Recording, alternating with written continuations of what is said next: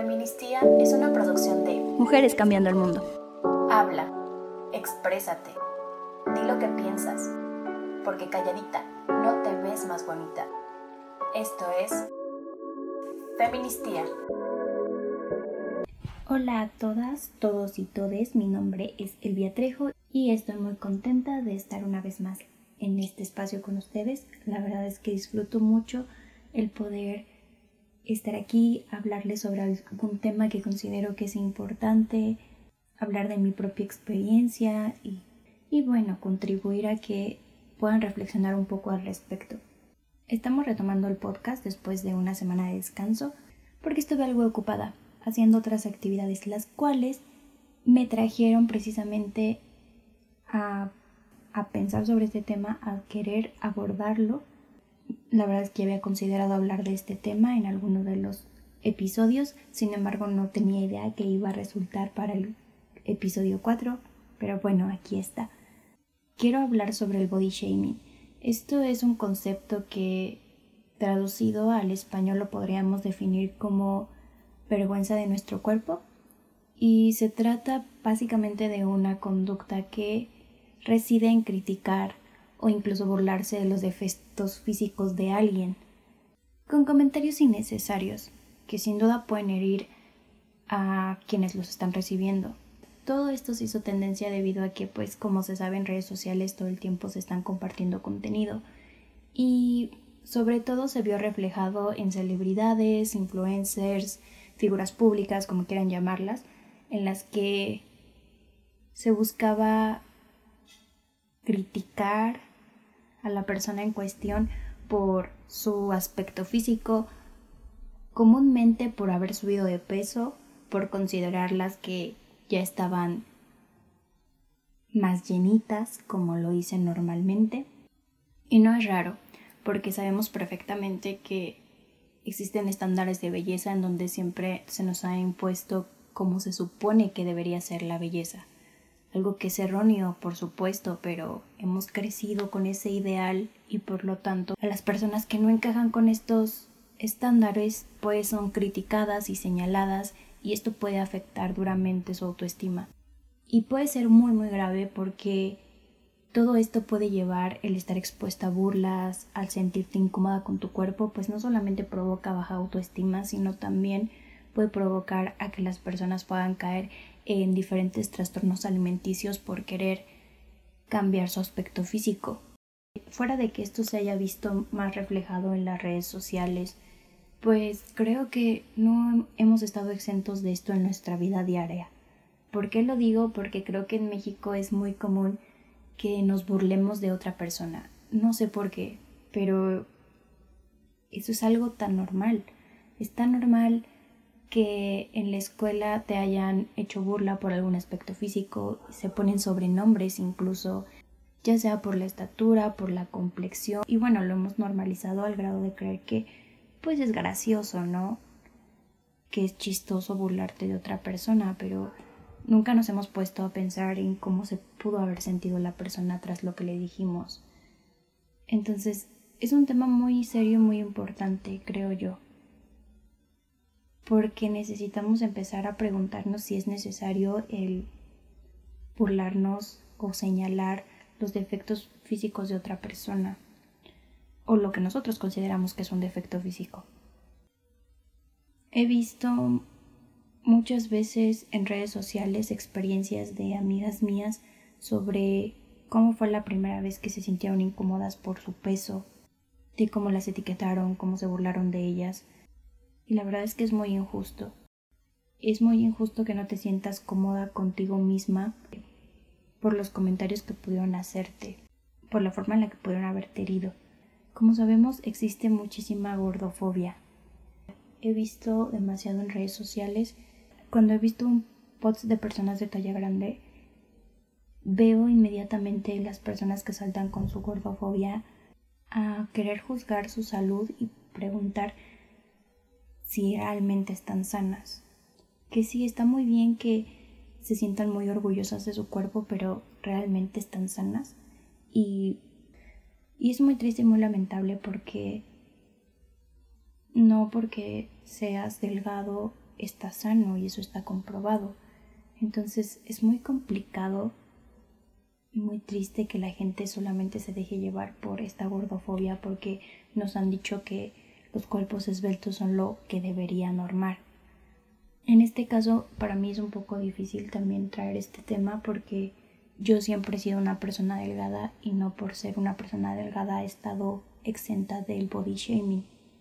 Y muchas veces no lo comento ni lo hablo porque no quiero que suene que sea común. A los hombres también nos matan o racismo a la inversa o heterofobia, ese tipo de cosas. No, pero quiero que quede claro que pues el body shaming está en todos lados, ¿no? Y aplica para cualquier persona que no importa quién seas ni cómo te identifiques, siempre va a haber alguien que va a querer avergonzarte por tu aspecto físico. Y eso realmente es muy desagradable y muy lamentable. Desde pequeña he sido muy delgada y como lo mencioné, se podría creer que por ser delgada pues no habría problema para que alguien eh, hiciera burla sobre mi aspecto físico, pero no fue así.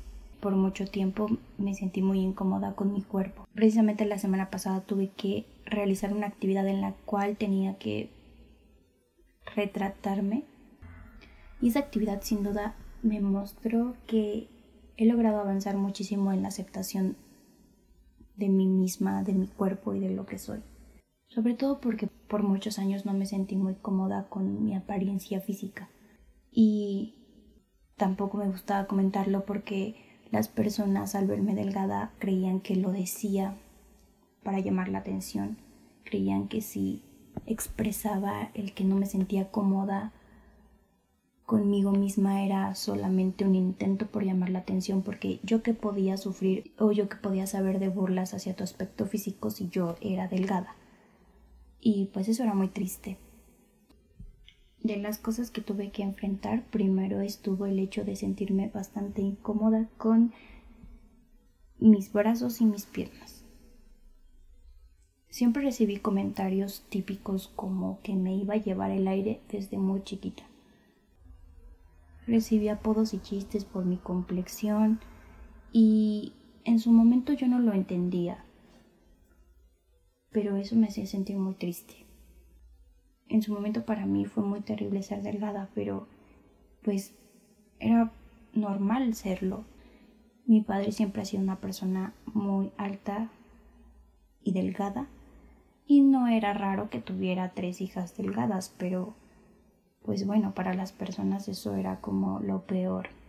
Y era absurdo porque las mismas personas que me criticaban por ser delgada también criticaban a otras personas por, por no serlo.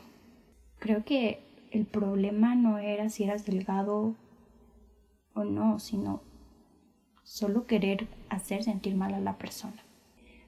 Una de las cosas que siempre recuerdo es que me gustaba utilizar suéteres para disimular mis brazos delgados. Todo el tiempo recibía comentarios como de, ay, tus bracitos, estás súper delgadita, te vas a romper. Y pues eso era demasiado incómodo. Incluso a veces cuando tenía que destapar frascos o alguna cosa que necesitara fuerza, me ponía muy nerviosa y no podía hacerlo porque todo el mundo siempre me decía, no vas a poder porque no tienes fuerza. O sea, estás súper delgada, ¿cómo vas a tener fuerza para hacer algo? Y cosas por el estilo. Otra de las cosas que siempre me causó muchísima incomodidad es cuando utilizaba faldas o vestidos, porque la primera vez que me hicieron un comentario sobre mis piernas delgadas fue decirme que mi falda tenía dos hilos colgando yo ingenuamente volteé a ver qué hilos eran. Inmediatamente me dijeron, ay, no son tus piernas. Me hacían comentarios como esos muy seguido, que para ellos parecían muy graciosos, pero para mí era muy incómodo. Y que si... Y sin fin de comentarios que para mí no eran nada graciosos y aunque yo quisiera tomarlo con humor simplemente no podía, porque me hacían sentir incómoda y me hacían sentir mal. Llega un punto en el que evidentemente ya no te sientes cómoda con la persona que eres. Pero las críticas y las burlas no solamente se quedaron exclusivamente para mi complexión, sino también vinieron porque yo soy una persona que siempre ha tenido demasiado cabello y demasiado vello. Así que tengo demasiado vello en toda la cara. Tengo cejas pobladas y tengo vellos en las mejillas. Tengo una patilla bastante larga y por supuesto vello en el área del bigote. Así que todos estos aspectos también eran motivos para un sinfín de burlas y chistes de todo tipo. Eso evidentemente afectó aún más el concepto que yo tenía sobre mi persona. Lo que me parece muy curioso es que ahora cuando se volvió tendencia el tener cejas pobladas y ver que hay mujeres que incluso se maquillan la ceja para que se vea aún más poblada si tienen muy poca ceja, a mí me parece increíble y a veces me da un poco de risa conmigo misma porque no puedo creer que algo que me haya hecho sentir tan mal por mucho tiempo ahora es algo bastante aceptado y ahora es algo que está bien y que se ve bien estéticamente. Y no lo sé, me, me causa un poco de gracia porque fue algo que me causó demasiada incomodidad y quién diría que eso ahora sería algo que se ve bien. Obviamente tuve que lidiar mucho con el hecho de la inseguridad que me causó, pero de todo esto que estoy hablando, ya sea de la inseguridad que tenía por ser muy delgada, eh, por mis cejas, por mi patilla, que cuando me recogía el cabello, porque casi siempre tienes que peinarte para ir a la escuela. Tener el cabello suelto era sinónimo de descuido y de, no sé, poca higiene tal vez. Eh, siempre tenías que ir muy pulcra a la escuela bien peinada y recuerdo que mi mamá hasta nos ponía gel y toda la cosa para que ningún cabello estuviera fuera de lugar y nos viéramos muy presentables. Pero obviamente cuando me recogían el cabello se notaba mi patilla y al momento en que se notaba pues recibía comentarios sobre que si yo iba a tener barba porque tenía esta patilla y sumado con el hecho de que tenía vello en el bigote, bueno, pues era una niña con bigote y probablemente con barba en un futuro.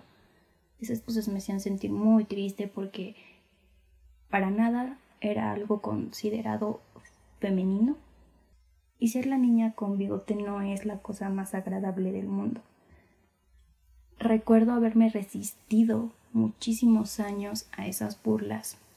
Yo trataba de aceptarme todo el tiempo y decir, no pasa nada, así soy y no puedo hacer absolutamente nada. Yo trataba de que esos comentarios no me afectaran. Recuerdo que era mi papá el que me alentaba a decir que no hiciera caso a las burlas y yo siempre creí que era algo que tenía que lidiar. Pero yo ya sabía que en algún momento alguien me lo iba a hacer notar, en algún momento alguien lo iba a notar, en algún momento alguien lo iba a comentar, en algún momento alguien iba a considerar que era gracioso mencionar que tenía bigote. Todo el tiempo estaba pensando en mi cabeza cómo iba a responder a eso, sin que se notara que me importara, porque si alguien notaba que me importaba demasiado, pues las burlas iban a seguir. Así que traté de ignorarlo, lo más que pude. Recuerdo que incluso todavía estando en la prepa jamás quise depilarme.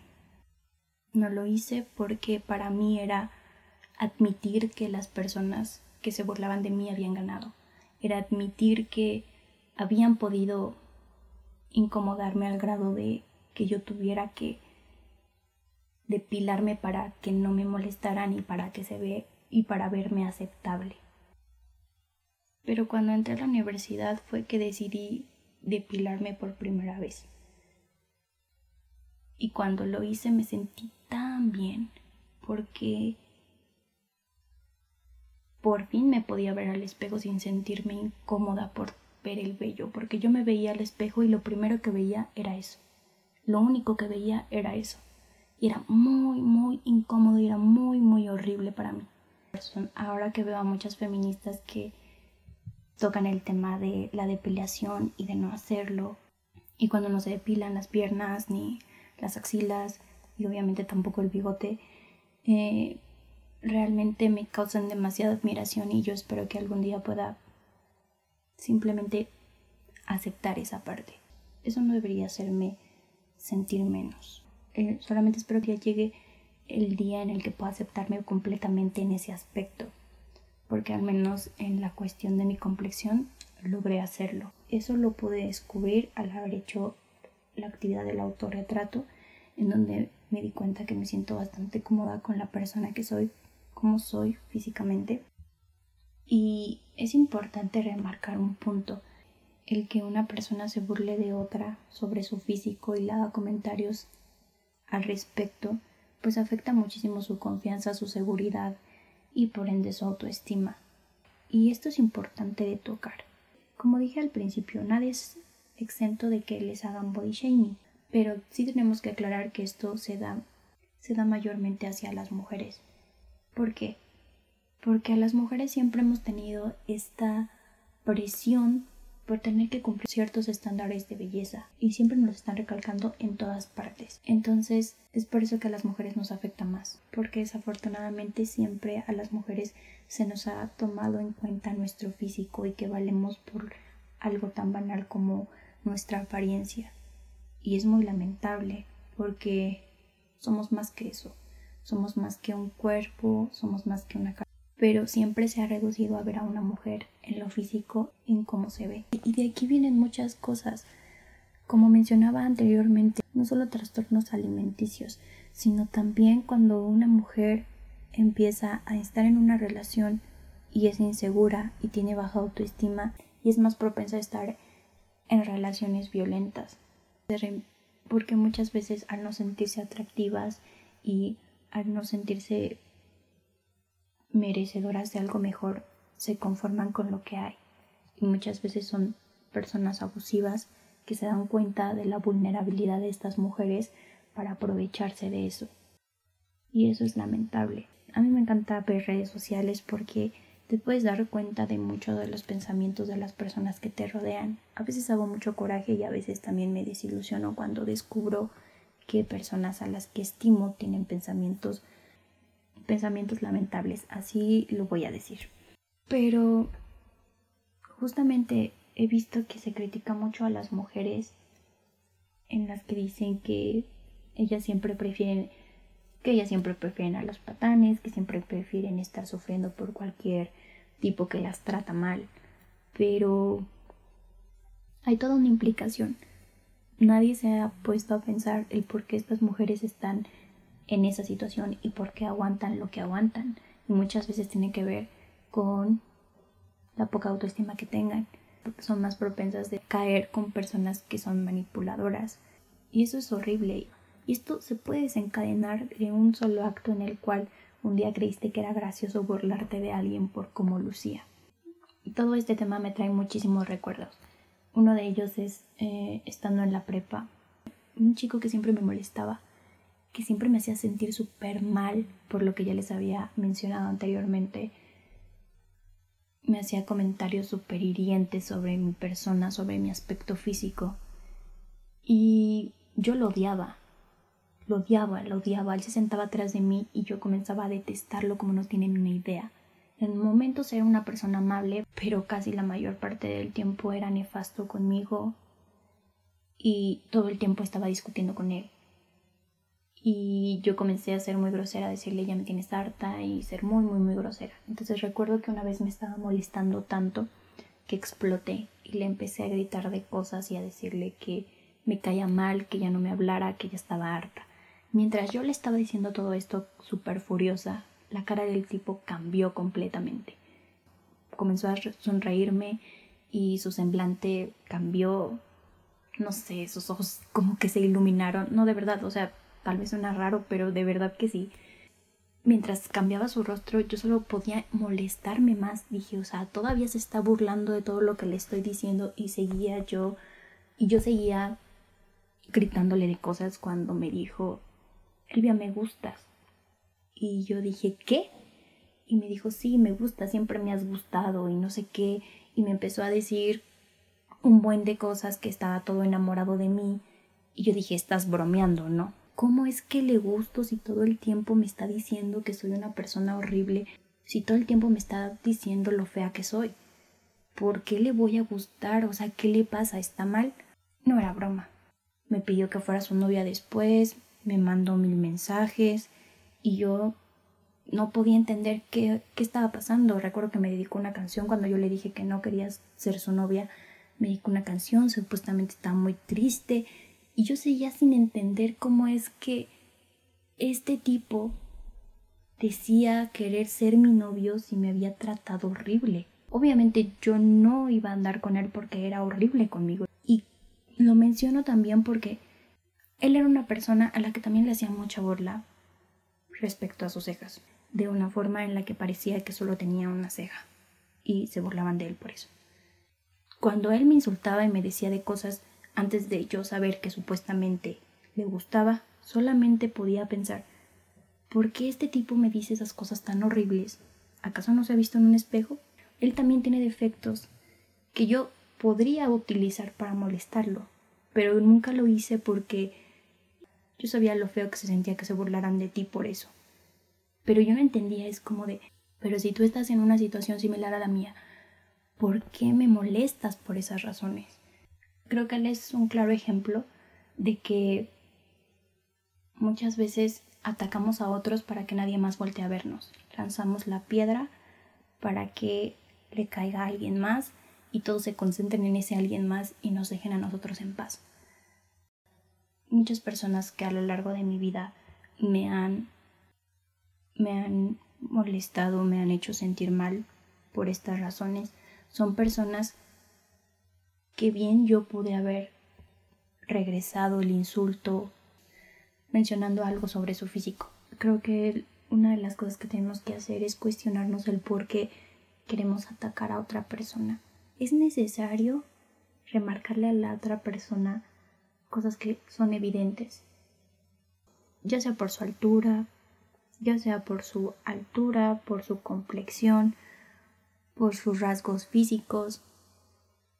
Es necesario, estoy segura que esa persona tiene un espejo y estoy segura que todos los días se tiene que y estoy segura que hubieron otras personas que también ya le hicieron los mismos comentarios.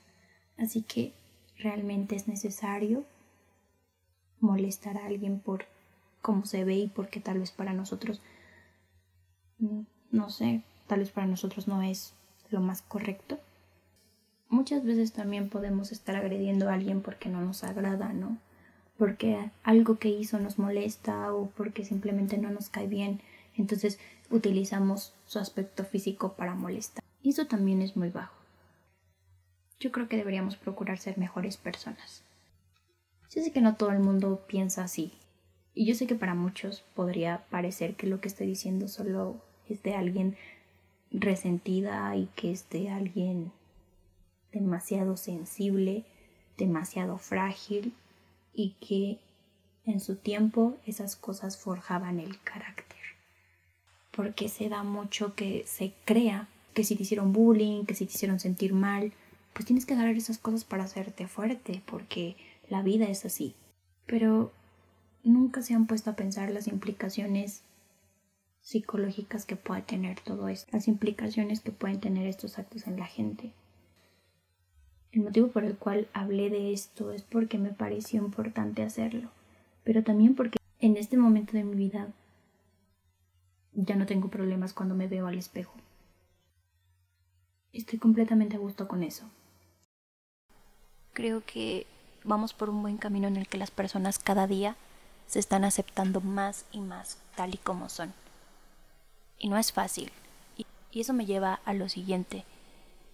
Últimamente por la cuarentena es que se ha estado, ha estado viendo más las fotos de chicas en calzones en redes sociales y también no faltó que las personas les hicieran memes y quisieran criticar esta acción con la leyenda de no sabía si subir esta fotografía, pero lo hice porque me costó mucho amarme, porque me costó mucho aceptarme como soy y amarme. Algo así dice. Y abajo la burla es como de que solamente se está exhibiendo, solamente está siendo una persona fácil, entre comillas. Ya saben cómo piensan estas personas misóginas y machistas, que solamente están, pues sí, llamando la atención. El que las chicas lo hagan y se apropien de esto me parece bien. Yo no soy quien para juzgar. También he visto que se abrió debate por parte de feministas en donde decían, ¿realmente te estás empoderando al subir estas fotografías o solamente estás cayendo en sexualizarte? Yo creo que esa reflexión debe ser muy personal. Yo no conozco las batallas de cada una de las mujeres que he visto que suben fotos en calzones. Yo no sé cuál es su historia, yo no sé por lo que han pasado, pero yo sí les creo cuando dicen que les costó mucho amarse y aceptarse. Yo sí les creo porque sé perfectamente lo que es. Entonces todo el tiempo nos han dicho cómo se supone que deberíamos ser, cómo se supone que deberíamos actuar, cómo se supone que deberíamos lucir. Y obviamente que cuando te empiezan a imponer todo este tipo de cosas llega un punto en el que no vas a estar conforme con lo que eres porque siempre estás recibiendo todo tipo de críticas hacia tu cuerpo, hacia tu apariencia, hacia lo que haces, hacia lo que piensas. Así que, para mí, si tú quieres subir una foto en calzones, hazlo, está bien. Si es lo que tú quieres hacer, adelante. Sería bueno que también te cuestionaras si tiene algo que ver con la sexualización de tu cuerpo, pero esa es una reflexión que cada persona tiene que hacer y no soy quien para decir que está bien o está mal. Pero sí quiero recomendar que sean muy conscientes de las redes en las que lo comparten. Sus fotografías pueden llegar a, lugares inadecuados, así que solamente eso, cuídense mucho y yo les aplaudo que se amen y se acepten como son. Que si quieren empezar a hacer ejercicio, que lo hagan porque quieren que su cuerpo esté sano, que se sienta bien, adelante. Pero no lo hagan porque no están contentas con cómo lucen. Es, es válido el cambio. Yo siempre voy a apoyar el cambio. Si algo no te gusta, cámbialo, está bien. Pero también acepta cómo son las cosas, cómo es tu cuerpo, cómo eres, y después cambia. Porque si no te aceptas desde antes, siempre va a haber un problema para con tu cuerpo y nunca vas a estar tranquila ni satisfecha. Y eso muchas veces puede ponerte en riesgo. Así que eso es lo único que puedo decir. De verdad es que de verdad es que agradezco a todas las personas que siguen resistiendo, que cada día se aceptan y se aman más porque el aceptarnos y amarnos tal y como somos es un acto totalmente revolucionario y de resistencia. Y bueno, eso fue todo por mi parte en este podcast fue un tema bastante personal, fue algo bastante liberador poder hablarlo sin sentir pena ni vergüenza. Creo que nos da miedo abrirnos para con otros y mostrarle las cosas que nos han dolido porque tememos ser vulnerables y que personas crueles utilicen eso para lastimarnos. Pero creo que el reconocer estas cosas el poder compartirlas como en este caso lo estoy haciendo, si lo comparto es porque ya no pueden lastimarme. Antes estaban ocultas, antes trataba de que no se notara que me importaba porque no quería ser vulnerable, no quería estar en una posición vulnerable, pero en este momento no lo estoy y no lo voy a estar por este tema. He aprendido que la forma en la que las personas me perciban no define lo que soy. Durante toda mi vida he cometido muchísimos errores, como cualquier otra persona. Eso no me hace ni mejor ni peor persona, solamente me hace humana. Estoy contenta y satisfecha con lo que soy ahora, pero no voy a ser así siempre. Trataré todo el tiempo de seguir cambiando y evolucionando, siendo mejor. Espero que todas las personas que me escuchan y hayan pasado por algo así puedan amarse y aceptarse como son. Y sobre todo que siempre traten de ser mejores. Que las cosas que hicieron en el pasado no los definan. Sean mejor que eso, todos los días. Muchas gracias por escucharme y hacérmelo saber. Los invito a que me sigan en Instagram como arroba feminis-tía, en la cuenta de Mujeres Cambiando el Mundo, arroba Mujeres Cambiando y en Facebook en la página de Mujeres Cambiando el Mundo. Yo soy Elvia Trejo, les abrazo con el alma y nos escuchamos la próxima semana.